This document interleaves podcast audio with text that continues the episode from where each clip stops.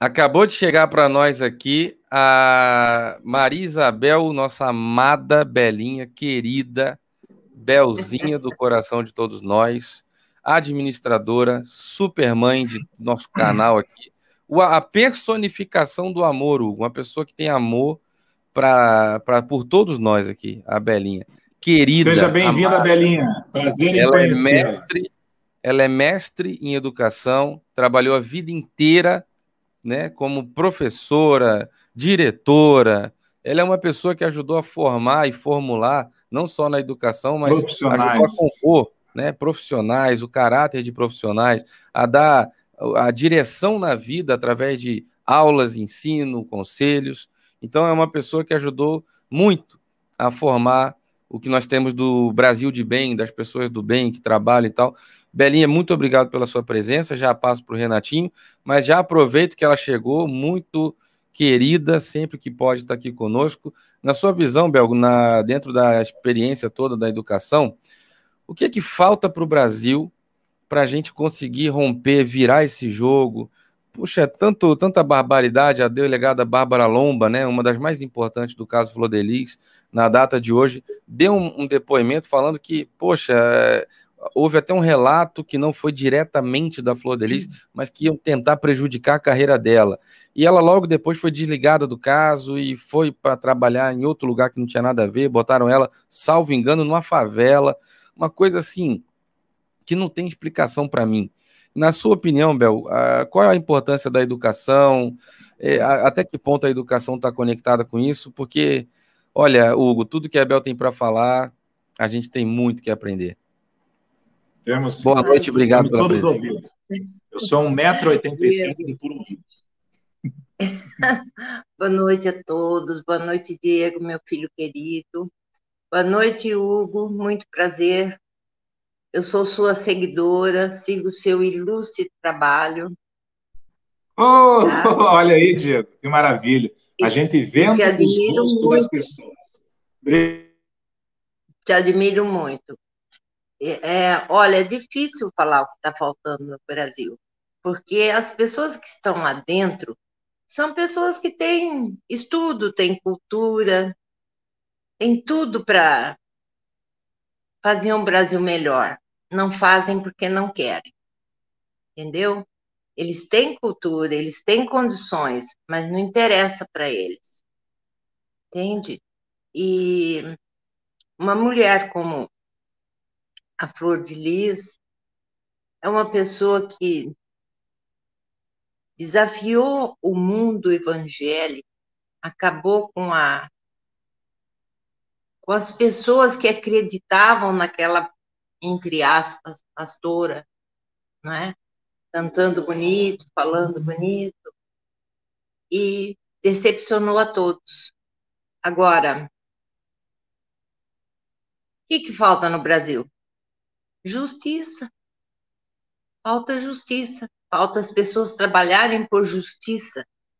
E é isso que, às vezes, as pessoas ficam desanimadas, sem vontade de, de ver mais a política.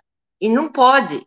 A gente tem que continuar lutando para o bem, continuar lutando para que a verdade apareça, não é? O que falta para o Brasil?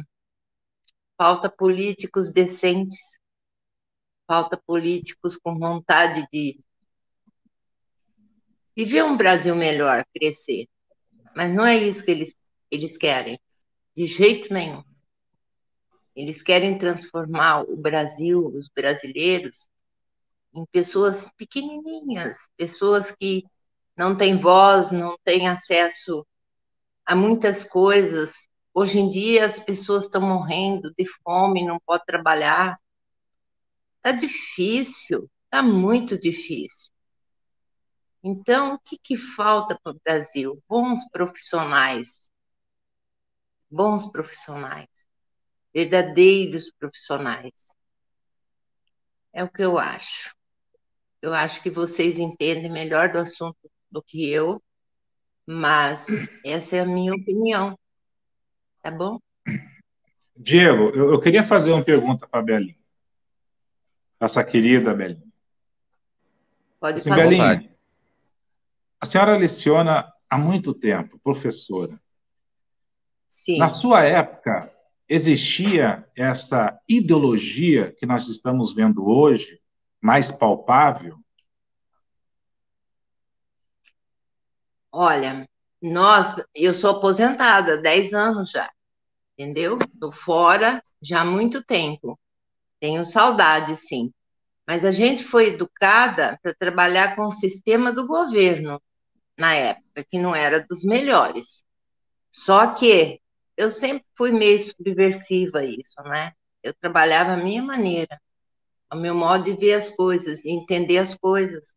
Passei por muito, muito, muitas dificuldades trabalhando com adolescentes, com é, universitários, entendeu? E você fazer a cabeça da, dos adolescentes, do estudante, fora do sistema do governo não é fácil, porque você entra às vezes em, em confronto com pais que têm a, a ideologia diferente. Então não, não foi fácil, mas eu sempre consegui, sabe? Eu sempre consegui é, mostrar a verdade, a realidade, que hoje em dia é impossível. Antes de eu me aposentar, já começaram é, os alunos a, a agredir mestres, agredir professores, estragar carro, estragar a, o espelhinho do carro. Quantas vezes eu tive que trocar porque eles não aceitam aquilo que você passa, aquilo que você precisa fazer com que eles entendam. Mas antigamente não era assim, não. Os alunos é, tinham mais respeito, não é? tinham respeito pelos mestres. Hoje em dia, é a única coisa que eu não sinto falta é isso, porque se eu passasse por uma situação dessa, não sei o que eu faria, porque hoje você vê aluno matando professor, agredindo com cadeiradas. Deus me livre. Deus me livre disso. Antigamente outra não tinha isso. Outra pergunta que eu, que, que eu quero deixar para a senhora aqui, uma dúvida. Os sindicatos de pais e professores, essa associação APP, ela já existia na sua época? E se ela existia, era tão militante assim? Olha, eu fui, eu aposentei como professora municipal, eu não fui estadual. Mas a gente hum. fazia as reuniões de pais e mestres e os pais frequentavam, os pais frequentavam. E o, o professor conseguia pra, passar para os pais é, o que precisava de suporte para casa, porque muitos pais achavam que o, o mestre tinha o poder de, de, educar os filhos deles de todas as maneiras, e não é, a gente está lá para ensinar história, ensinar é, o português, a gramática, mas você tinha que agregar em tudo isso a educação também. Então, eu nunca tive problemas com pais assim, porque eu era muito, sabe, frequente com os pais. Eu recebia os pais a hora que quisessem falar comigo, fora do horário de aula. Então, eu sempre fui muito bem recebida pelos pais. Eu orientava, eu a gente fazia o possível, né? Hoje em dia não, é muito diferente. Eu acho que a minha época foi mesmo. Eu pude ajudar bastante, eu acredito nisso. Pegou uma época de ouro, né, Diego? Eu acho que o mundo era outro, né? As pessoas tinham mais oralidade, mais tradição familiar, né? Tinha mais uma, um contato físico. As, as brincadeiras das crianças eram coletivas, era contato físico, tinha calor, tinha interação, tinha o importar-se com o outro, né? Então a, as pessoas não eram descartáveis, não eram. O, o, as redes sociais trouxeram para nós uma ilusão muito ruim de que as pessoas são é, descartáveis a partir do momento em que você pode deletar um amigo na, no Orkut ou no Facebook, você pode deletar. Ah, eu não quero mais falar com fulano, então eu bloqueio. Eu não quero mais falar com fulano, então eu deleto. As redes sociais nos deram um estímulo psicológico a entender que as pessoas são descartáveis. Ah, isso aqui eu deleto, isso aqui eu não quero, isso aqui eu rejeito. Então, é, foi criada uma ilusão e uma miragem acerca do que é a relação e o que é o ser humano. A gente não tem mais o próximo, né? Por amor ao próximo, né? O próximo, a gente não sabe nem o que é próximo. A pessoa está tão ocupada olhando para o umbigo que não sabe o que é próximo. Aliás, de repente, as pessoas não tem mais ninguém por próximo, né, o Hugo? Ouvindo a professora Belinha, que ela será uma eterna professora, é, me trouxe sentimentos químicos no tempo da, da que, que eu estudava. E na minha época, professor era autoridade. Verdade. Nós, nós respeitávamos aquilo porque nós queríamos ser aquilo. Hoje, você não vê uma geração querendo ser professor. Na minha época, eu estou com 40 anos hoje. Na minha época, a gente né, tinha as nossas paixões por professores, porque nós gostávamos, nós nos sentíamos em casa.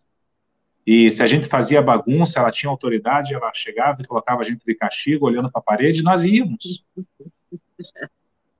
É verdade. E nós íamos. Eu peguei duas paredes e, e eu estava querendo fazer bagunça e eu atrapalhei a aula da minha professora querida, Irani. E ela me colocou assim, vai para a parede é para a parede lá, ficava lá 10 minutos, pode sair da parede, e voltava quietinho, entendendo que aquilo lá era um, um ensinamento, falou assim, ó, terá castigo se você fazer coisas erradas. É. O entendimento que se tinha era, assim, ó, se você conversar com o teu amigo, você está se atrapalhando e atrapalhando ele, e atrapalhando a autoridade que é o professor dentro da sala. Então, a gente, poxa, é, é eu, eu, eu, eu, vim do orfanato, né? dos 9 anos até os 17, sou de orfanato e bolsista numa grande escola, porque eu fui um dos melhores alunos na escola pública e ganhei uma, uma bolsa num colégio particular chamado Santos Anjos, em Porto União. E desses cinco anos que eu estudei lá, fui 100% de frequência. Por quê? Porque eu valorizava aquilo. Era um estudo maravilhoso. E eu queria sempre, todo ano passar, já no terceiro bimestre. Chegava no quarto, só precisava um pouquinho. Porque eu gostava daquilo. Eu gostava de sentir as autoridades dos professores. Olha, tinha uma professora, ela, ela era severa. Quando ela entrava na aula, todo mundo se levantava, cara, ia pro lado da carteira. Você vê o tamanho da autoridade que tinha ela. O eu tamanho da autoridade. Época. Ela saía da sala dos professores, não ficava ninguém no corredor. É, todo mundo ficar prontinho sentado na mesa. Na hora que ela abria a porta, todo mundo levantava e ficava. Bom dia, professora Genoveva! E todo mundo dançava e ficava no piano. Era Hugo, esse ensino, Diego, gostoso, cara. Nós estamos Hugo, falando sobre. Os valores eram outros. Os valores de família, de respeito, eram outros. Os pais ensinavam isso na época, entendeu? Hoje em dia não tem mais.